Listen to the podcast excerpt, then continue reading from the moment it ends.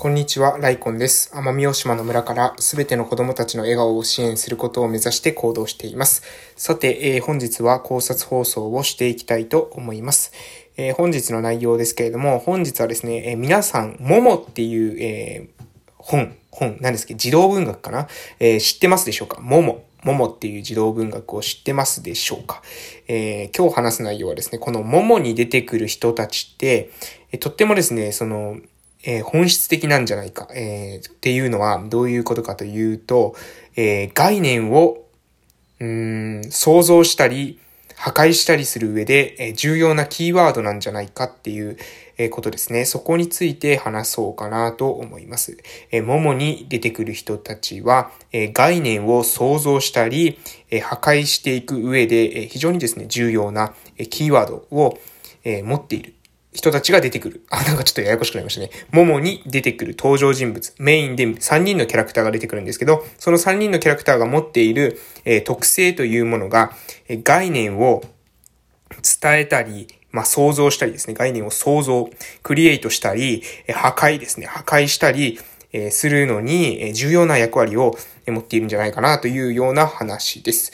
えー、まずですね、皆さん、ももっていう話をですね、もし知らない方、えー、いらっしゃいましたらですね、ぜひ YouTube で、ももっていう風に検索してみてください。えー、中田敦彦さんの YouTube 大学の方で、えー、ももを、の、え、児童文学をですね、え取り上げているような動画がありますので、えー、ま実際の本を読んでいただくのが一番かもしれませんけれども、えその、要約をね、え見ていただいても、結構ね、あの、知らないよりはですね、あの人生豊かになるんじゃないかなというふうに思います。で、えー、じゃあ、ももに出てくる登場人物3人って、えー、どういう人物なのかっていうことなんですが、まず1人目がですね、ももですね、もも。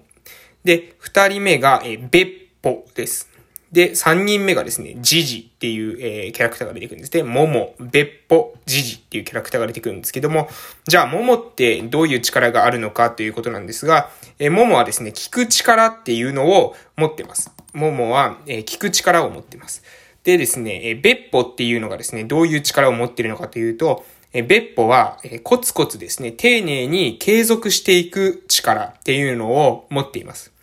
そして3人目の、えー、ジジなんですけれども、このジジは、えー、話す力っていうものを持ってるんですね。おしゃべりなんですね。えー、口達者っていう感じですね。えー、ペラペラこう、まあ、嘘をつくんですけれども、あの、話す力を持っています。で、この3人が、えー、3人が、まあなんですかね、メインキャラクターとして出てきて、で、この桃っていう、えー、お話、この桃っていうお話の狙いというか、桃っていうお話がどういうお話なのかというと、えー、桃はですね、えー、時間の大切さを伝えるというような児童文学です。時間がとっても、えー、大切なんだよっていうことを、えー、伝える児童文学。まあ時間がお金よりもですね、重要なんですよ、みたいなことをえ伝えるっていうようなことを意図しているようなえ児童文学と言われています。えー、しかし、えー、これはですね、うん、あの、これを私はちょっと読み替えるというか、えー、うがった見方をするというか、えー、自分の考察も含めて考えると、えー、時間というもの、時間というもの自体もですね、実はね、虚構なんじゃないかなというふうに思ってます。え、私たちが感じている時間っていうものは、うん、なんで虚構なのかというとですね、えー、っとね、まあ、例えば未来があるような気がしていたり、過去があるような気がしていますけれども、本当に未来があるのか、過去があるのかなんてことはですね、実際はわからないですよね。えー、過去があると言っても、それはあくまで私たちの、ね、記憶が、えー、作り出している過去。しかも、さらに言うとですね、自分たちが、うん、じゃ過去をですね、丸ごと、えー、映像のように覚えているわけじゃないですよね。私たちっていうのは過去の中から、えー、あるところだけをピックアップして、えー、覚えているわけです。そうじゃなかったらですね、例えば、あのー過去に一回学んだことを全て覚えてしまうっていうような、もし人がいるのであったら、えー、その人はですね、もう何ですか？あのー一回習ったことをね、忘れずに、もうだからテストなんて常に満点みたいな感じですよね。えそんな人いないじゃないですか。えー、で、自分のストーリーだってそうですよね。えー、ストーリー、大雑把には覚えてますけど、細かいところは抜けてたりするはずです。で、それはなぜ抜けているのかっていうと、えー、私たちの記憶が、まあ、編集されているっていう証拠です。で、その編集されている記憶っていうものは、すなわち私たちがですね、自分たちで、まあ、作っている。ある意味、過去っていうものがあるような気がしているけれども、その過去っていうのは、えー、自分たちがえ作り上げた過去でしかないということです。で、未来というのも、これも保証されたものではないですよね。えー、10年後なんていうことを言いますけれども、じゃあ10年間生きてるっていう保証なんてですね、これはどこにもないわけです。なので、え未来があるような気がしますけれども、実は未来というのも、えこれもですね、虚構なんじゃないかなというふうに思います。え確実にあるというふうに認識できるのは、今、この瞬間ですよね。この一節な、この瞬間、この瞬間っていうものは、え私たちがここに存在しているっていうのを、え直接実感することができるものの、え過去とか、え未来っていうものは、これはあんまり想像す、想像したとしてもですね、それが事実である、リアルであるということは、えわからないわけです。過去だってね、全部覚えてるわけじゃないですし、未来なんてそもそもあるかどうかなんかわからないということです。で、えー、この時間という概念。でもこれは時間という概念、皆さん、あの、もう、何ですかね、骨身に染みてますよね。えー、時間を守りましょうとか、えー、時間を有効に、え使うことが成功の秘訣ですよ、みたいな言葉を、え使う人がいるように、もう時間っていうものは人類の共通認識に、え時間という概念というのは共通認識になっているんじゃないかなというふうに思います。で、えその共通認識なんですけれども、これはあくまで概念でしかない。そしてフィクションでしかないというふうな立場にもし立ったとしたら、どういう風にすると、このフィクション、虚構っていうものを、克服していくことができるのかなという風に、私はちょっと考えていました。で、えー、そのを考えていくうちに、その、えっ、ー、とですね、モモに出てきた3人の登場人物。この、えー、人たち、この人たちっていうのを持っている力を持ってすれば、このフィクションっていうものを克服することができるんじゃないかなというふうに思いました。えー、じゃあそれはどういうことかというとですね、まず、えー、ももが持っている力、聞く力ですね。この聞く力っていうのは、えー、それをもう少し、なんですかね、えー、抽象化するというか、えー、うん、概念化すると、じゃあどういう力なのかというと、相手のフィクションを聞き出す力ですよね。相手がどういうフィクションを自分の中に内在しているか、自分がどういうフィクションを持っているのか、相手がまあ時間という概念を持っていたり、まあ、様々なですね、虚構の概念を持っているとします。そうすると、その相手が持っている、えー、自分の中のその虚構の概念っていうものを聞き出す、聞き出すというような力が聞く力なんじゃないかなというふうに思います。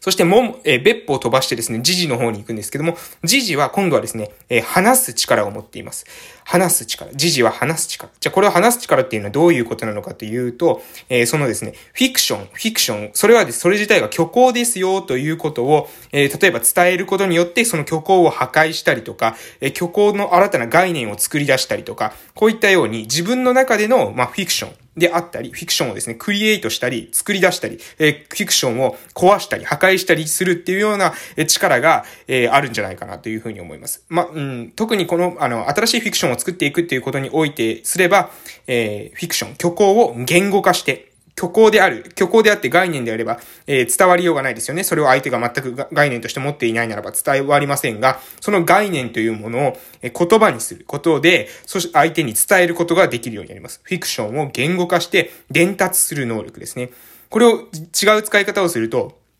相手のその、えー、フィクション、相手のフィクションに対して、その言語化によってですね、相手のフィクションを破壊することもできると思うんですね。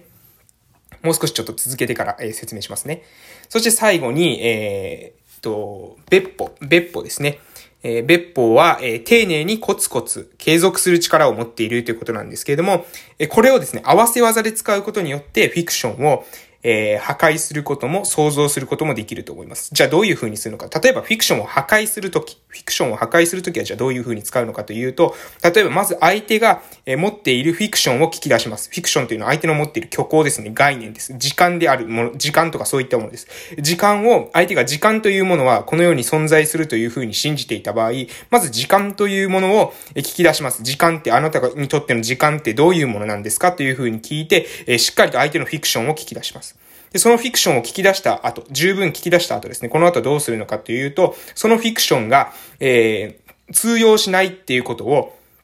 話の中でですね、それは実はフィクションですよね。思い込みですよね。先ほど言いました。例えば、私たちは記憶を完全な形で持っていますか？完全な形で持っていないのならば、もしかしたら過去じゃないかもしれない。今の自分たちが都合がいいように過去を編纂して作っているのだとしたら、過去なんてものはもしかしたら存在しないかもしれませんよというふうに伝えれば、もしかしたらね、過去があるなんていうことは、絶対的なですね、証拠っていうものはないんじゃないでしょうか？っていうふうに伝えることができます。えー、これですね、えー、もう、ちょっと意味がわからないかもしれませんけれども、私たちの実体験としてですね、過去が、え、本当に存在しているのか、っていうことに関しては、実は存在していないというふうに説明しても、えー、相手がですね、いや、存在してないかもしれないっていうふうになると、実はですね、私たちこの瞬間この瞬間に過去は体験することできてないんですよね。過去、常に今しか体験できてないです。なぜ過去があるのかとわかる、わかるかというと、例えば、アルバムで写真撮っていたり、動画を撮っていたりするから過去があるような気がするんじゃないかなと思いますけれども、それが、えー、それをですね、果たして、その、本当にそれは過去なのか、過去なのかどうなのかっていうことは、えー、実は、あの、定義づけでありませんし、えー、過去、過去がどうであろうが、今がどう、え、過去が今をどういうふうに影響を与えているかなんてことはですね、説明しようがないわけですよね。なぜなら私たちっていうのは過去を完全に把握できてないので。そして、未来に関しても、え、未来がどういうふうになるのかなんてことは私たちはわからないわけです。つまり過去も未来もないってなればですね、今しかない。そうすれば、時間という概念は、え、果たして本当にあるのか、時間という概念概念っていうのは、えー、存在するのかどうなのかっていうことに話していくと、相手がもしかしたら揺らいでくるかもしれません。そうすると、実はこれはフィクションの破壊です。で、そうじゃなくて、逆にですね、また私たちが何か、えー、フィクションを相手に伝えたい時っていうのは、えー、あ、ごめんなさい、えー、フィクション破壊する時の話しましょうか。